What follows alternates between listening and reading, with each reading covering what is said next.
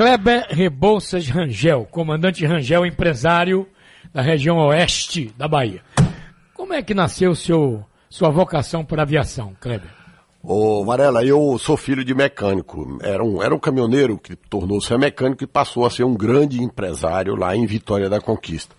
Meu pai chegou a ter concessionárias Mercedes-Benz, concessionária Ford, perdão, Chrysler, eh, concessionária motocicleta, a gente sempre naquele, no meio, e foi um dos, das primeiras retíficas de motores do Norte e Nordeste. Primeiro foi Pedro Fezenburgo. Fezenburg, é, Largo dos Mares. Largo dos Mares. E depois, lá no interior, era, em Vitória da Conquista, foi a COSAI, que era a empresa de meu pai. E aí foram outras em Feira de Santana, Pernambuco, enfim, aí foi, disseminou. Mas foi, meu pai era um visionário no ponto empresarial. E eu fui criado nesse meio de oficina, como retificador de motores, torneiro mecânico, soldador e tal. Então eu passei por todas essas, uh, essas práticas. E sempre com aquele sonho de voar. Quando chegava no fim de ano, pedia um presente ao pai e tal. O que é que você quer? Eu quero um avião. Então aquilo já estava no. o vírus, nós chamamos na aviação, né? O aerovírus já estava impregnado. Então quando eu vim estudar em Salvador, em 75, eu conheci aqui um amigo que era piloto. Eu fiz uma amizade, eu era, eu era assim, um tipo físico avantajado, não, não parecia ter 15 anos, né? E esse piloto, por nome de Sérgio, e ele abriu uma escola e falou assim, olha, eu quero que você vá estudar comigo, você gosta muito de aviação e tal e tal. Me deu, me deu uma bolsa.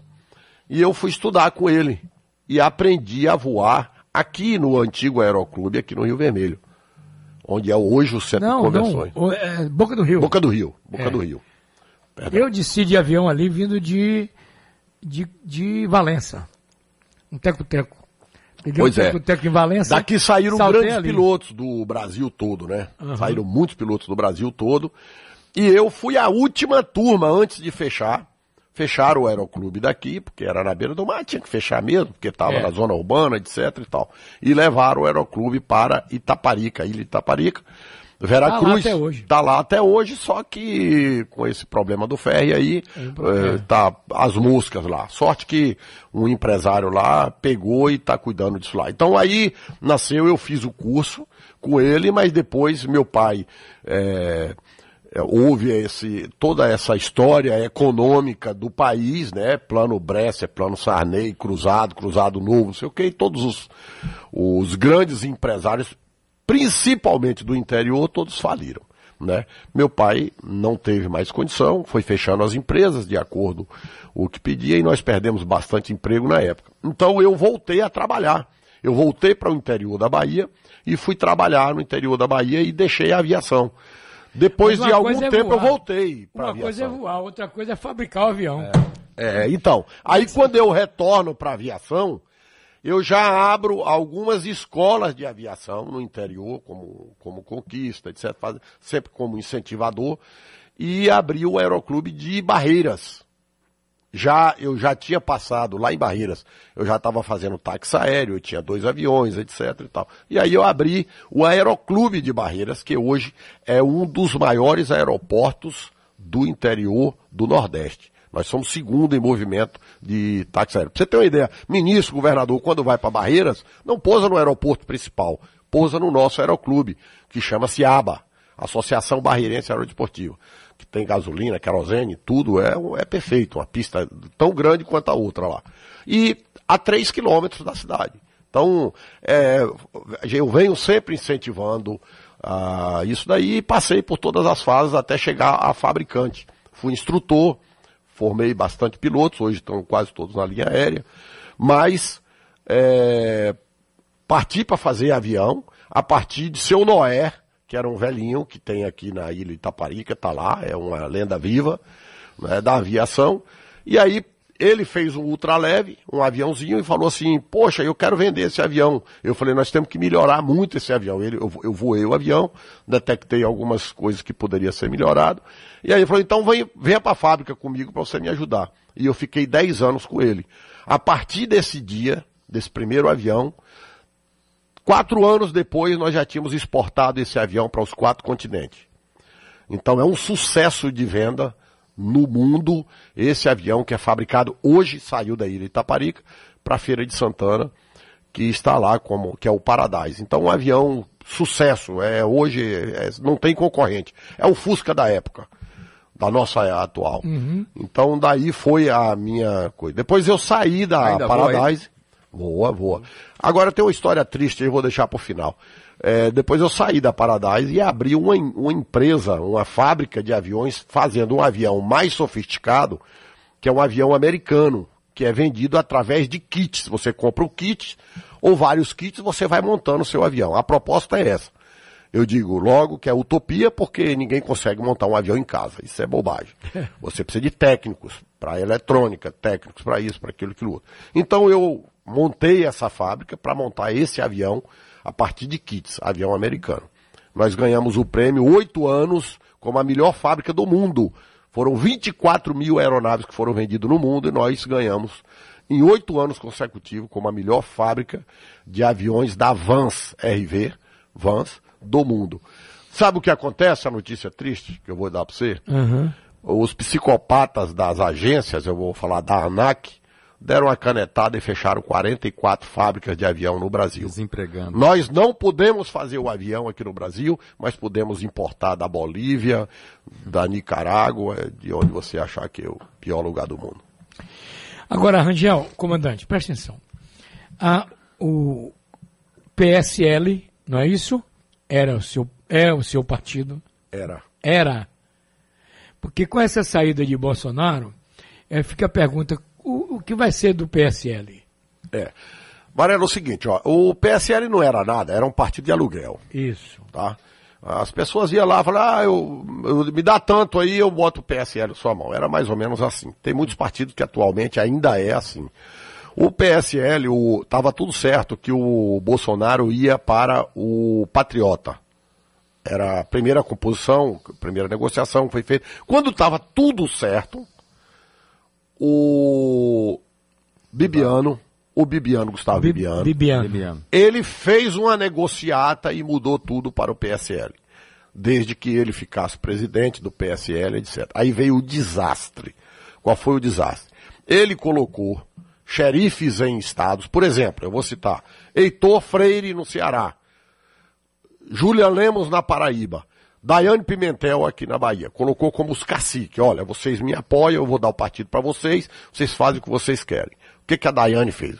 O que, que a Daiane fez, o Heitor fez e o Júlia Lemos fez? O que fizeram? O que eles fizeram na época da campanha? Eles tiraram, por exemplo, Daiane derrubou 18 candidatos a deputados federais que nós tínhamos aqui na Bahia.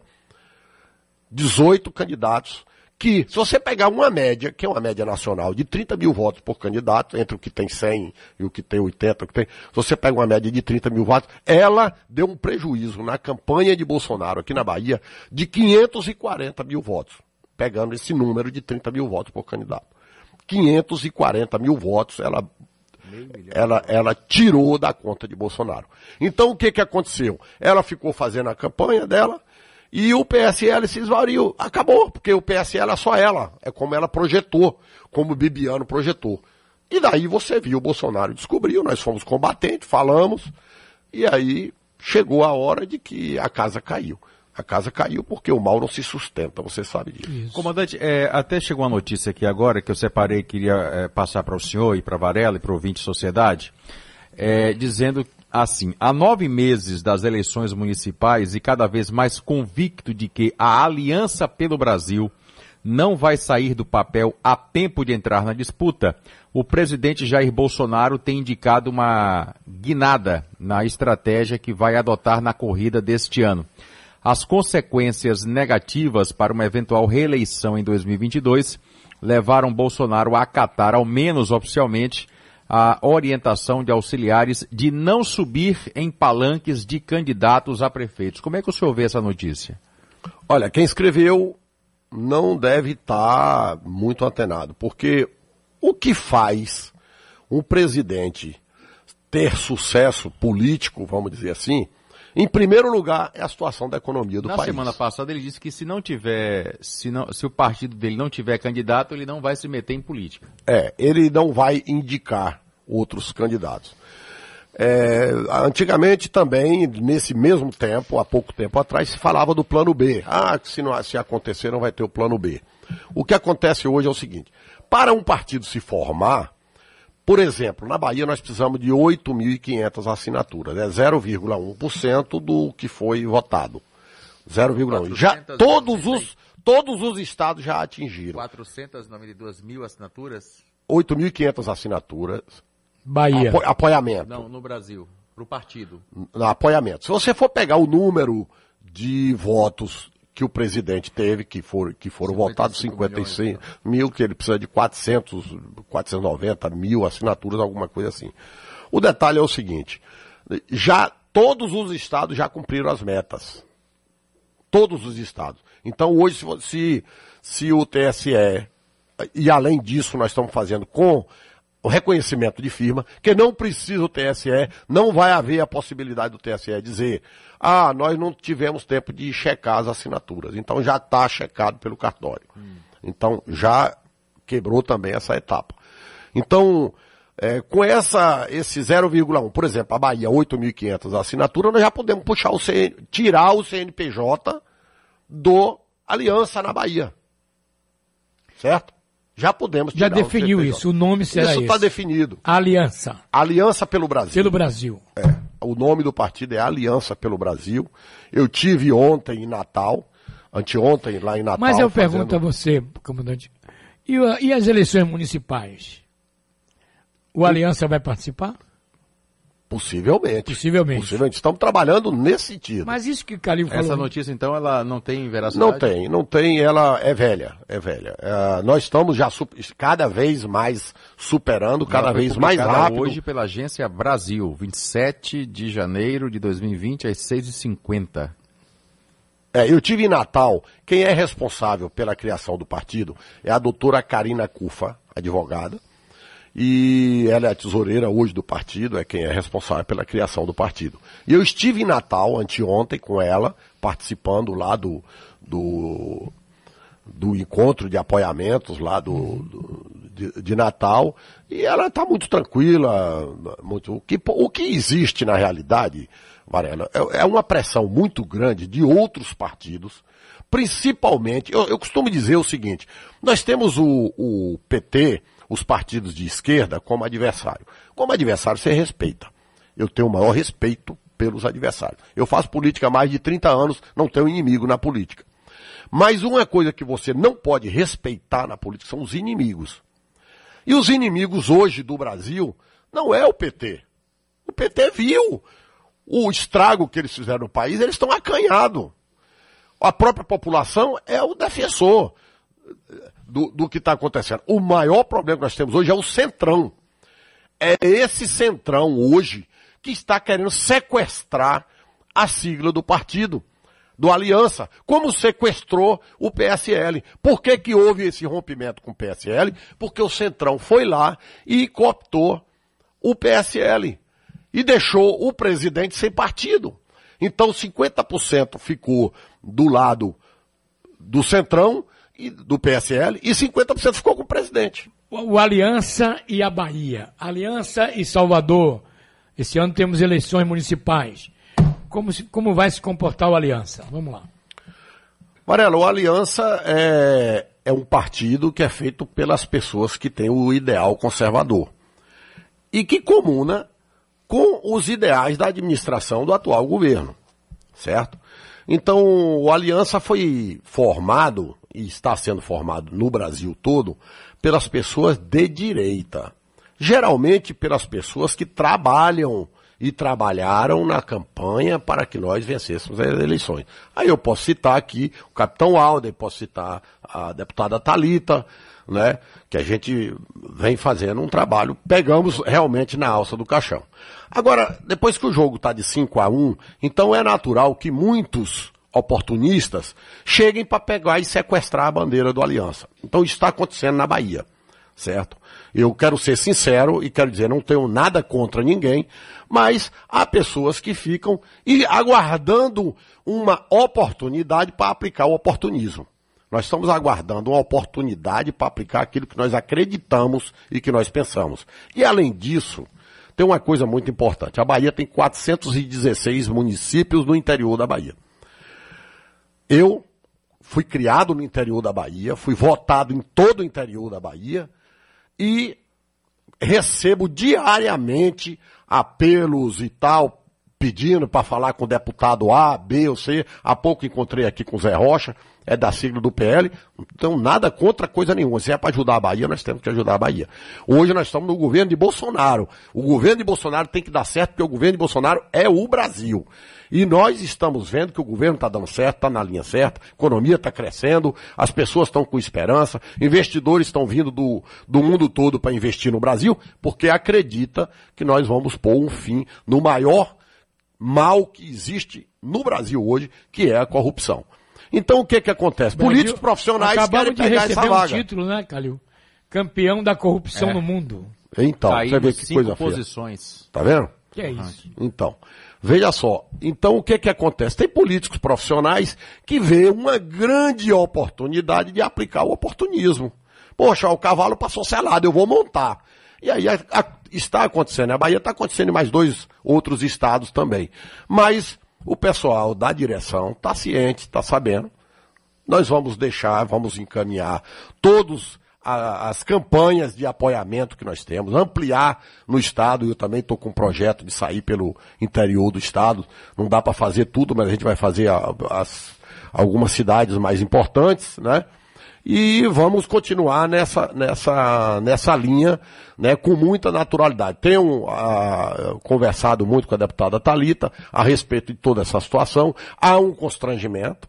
Houve vaia, houve tudo aí. O camarada bota lá a foto dele junto do presidente, ficou ah, nítida campanha política, coisa desse tipo. Ele não admite isso, cara. Hora de fazer política é política, hora de fazer o partido. Então, a aliança é o primeiro partido conservador de direita do Brasil. Por isso eu digo, há realmente uma necessidade. Já temos 35 partidos e há a necessidade de ter um partido diferente Tem gente 35. perguntando isso. Por que mais um partido? Exatamente. Então, há essa necessidade. Então, as pessoas que se identificam, os evangélicos, os cristãos, as pessoas que se identificam com a, a moralidade na família, com a boa escola, com os bons procedimentos, né? conceitos morais. Então, ele se identifica com o conservadorismo e, atualmente, com o partido que não existe que não existe. Então vai existir agora o partido para que essas pessoas possam se Calil. Comandante, o, Wellington, ouvinte da Rádio Sociedade, morador do bairro Jardim Cruzeiro aqui em Salvador, eh, disse que teve o encontro do Aliança aqui em Salvador no sábado e que foi para tratar sobre o candidato à prefeitura aqui em Salvador ou se foi para melhorar essa arrecadação de assinaturas para o partido. E aí ele coloca aqui, eh, pergunte ao comandante Rangel quem são os aproveitadores do Aliança aqui na Bahia. Queremos nomes, segundo ele. É, é, são as pessoas que estavam lá. As pessoas que estavam na mesa. Eu não participei diretamente. Fui convidado pela diretoria do Aliança, por doutora Karina, para ir a Natal. Ou seja, não veio ninguém de Brasília apoiar esse evento. E que me parece que estava virando uma convenção partidária, uma coisa totalmente fora. Então houve vaias, gritaria, protesto, uma série de coisas. Então eu não participei. E como vocês sabem, eu tive, eu fui o mais votado do Norte e Nordeste como candidato de Bolsonaro. O segundo colocado atingiu 50% dos meus votos. Como senador. Nós não tivemos nenhum governador de PSL, etc. Então, o que, que eu quero dizer para vocês? Eu sequer fui convidado. Você acha que é legítimo? É legítimo? Na posição que eu me encontrei e que eu me encontro à disposição do partido, é, é, lá em Brasília, trabalhando para formar o partido, não só na Bahia, mas no Brasil todo, e você sequer é convidado para participar. Por quê? Eu vou dizer, porque eu sou uma barreira entre o DEM, o Centrão e o Aliança. Então, para eles sequestrarem a, a, a sigla do Aliança, eles têm que tirar a Rangel. Aí agora a gente vai pro, pro debate, pro embate, e vamos mostrar para a população o que, que é realmente ser de direita. Sobre Barreiras, eu tenho uma, é, a cidade, a cidade de Barreiras, ali na região, Luiz Eduardo Magalhães, que era o antigo mimoso do Oeste, né? Como é que está a região? Então, Varela, Barreiras é uma cidade. É um Eldorado hoje? É um, é um Eldorado. Barreiras é uma cidade, ela é uma cidade polo. Ela tem 35 municípios, que ela é uma microcapital. Como é Conquista? Conquista tem 85 municípios. Feira de Santana, eu acho que tem mais de 100 municípios que vivem em função, que é aquela população flutuante, né, que que está sempre ali entrando na cidade, fazer um tratamento médico, uma coisa, enfim. Então Barreiras tem esse poder. E Luiz Eduardo tornou-se a vitrine. Luiz Eduardo é o showroom de Barreiras. Então é uma cidade que foi programada, que foi projetada, mas que infelizmente está convivendo com um, um, um ciclo de corrupção terrível. E as pessoas estão querendo fazer a mudança. Barreiras, hoje nós temos lá um, uma prefeitura que não tem o poder econômico de Luiz Eduardo Magalhães, mas que vem fazendo é, o, o trabalho feijão com arroz. Feijão com arroz. Por quê? Porque o ex-prefeito entrou na justiça contra o, a, a União e arrecadou 178 milhões no dia que o prefeito atual entrou na prefeitura, no dia 2 de janeiro ele recebeu um caixa de 178 milhões e aí sanou a prefeitura e aí está trabalhando. Mas é, política você sabe como é que é. é. Comandante, o senhor vai participar como nessas eleições municipais? Eu não sei, Varela. Eu, eu, eu, uma conversa recente que eu tive lá em Brasília, com o pessoal lá, com os bolsonarianos lá, com os bolsonaros, eu disse, se precisar ser vereador da Catolândia, é um municípiozinho pequeno que tem próximo a Barreiras, talvez o menor município, município da Bahia. Se for para ajudar, eu vou. Eu não tenho ambição pessoal, não estou programado, eu entrego o destino a Deus e às pessoas de bem, porque eu acho que nós temos uma missão aqui na Terra. Eu venho como soldado. Se tiver que fazer para derrotar o mal, para derrotar a corrupção, para derrotar aqueles que são aproveitadores, que estão isso, porque o grande problema hoje é que você, aí quando a gente fala da corrupção, ah, não está roubando o meu, está roubando, está roubando do hospital, está roubando da escola, está roubando, está tirando de seu filho. Esses dias eu falei, como é que uma pessoa vai para a porta de uma escola, ficou sábado, domingo, segunda-feira, terça-feira para conseguir uma matrícula para um filho estudar? Absurdo, absurdo. Então, isso é, é, fruto da corrupção. É. Porque depois passa um vereador lá, dá uma senha para ele e vai cooptar os votos. Então, a gente tem que acabar com isso. O mundo tá, o mundo é diferente. O Brasil custou, demorou, ficou para trás. Nesses últimos anos de governo, o Brasil ficou para trás. E nós temos que avançar com isso daí. E para a gente avançar com isso daí, o povo também tem que avançar. Ah, eu não gosto de Bolsonaro. Eu também não gostava de Lula. E torcia para que desse certo. Não gostava de Dilma e tossia para ver dar certo. Mas infelizmente não dava. Cada, cada dia era pior do que o outro. Aliás, o próprio ex-presidente Lula deu uma entrevista essa semana dizendo que é, é errado torcer contra o país ou torcer contra Bolsonaro. E eu concordo com ele. Não é Perfeito. pelo fato de você não gostar da figura de um presidente que você tem que torcer contra o país. É, eu, acho que... eu não ouço, não leio, não quero nem ver a cara de lugar de ladrão é na cadeia. Essa minha conversa aqui é essa. Comandante, um abraço, muito obrigado pela entrevista. Muito obrigado, Varela. Conte com a Rádio Sociedade para. Eu estou aqui acompanhado com o Francisco, a sua esposa, a Edna. O, o Francisco é um batalhador aí da, da, das frentes de direita, né? Militar. Do é, Aliança. É funcionário da, funcionário da União, né, Francisco? Funcionário da Justiça, né? Da, da da União. Enfim, é, estamos aqui, estamos à disposição. Eu estou no interior.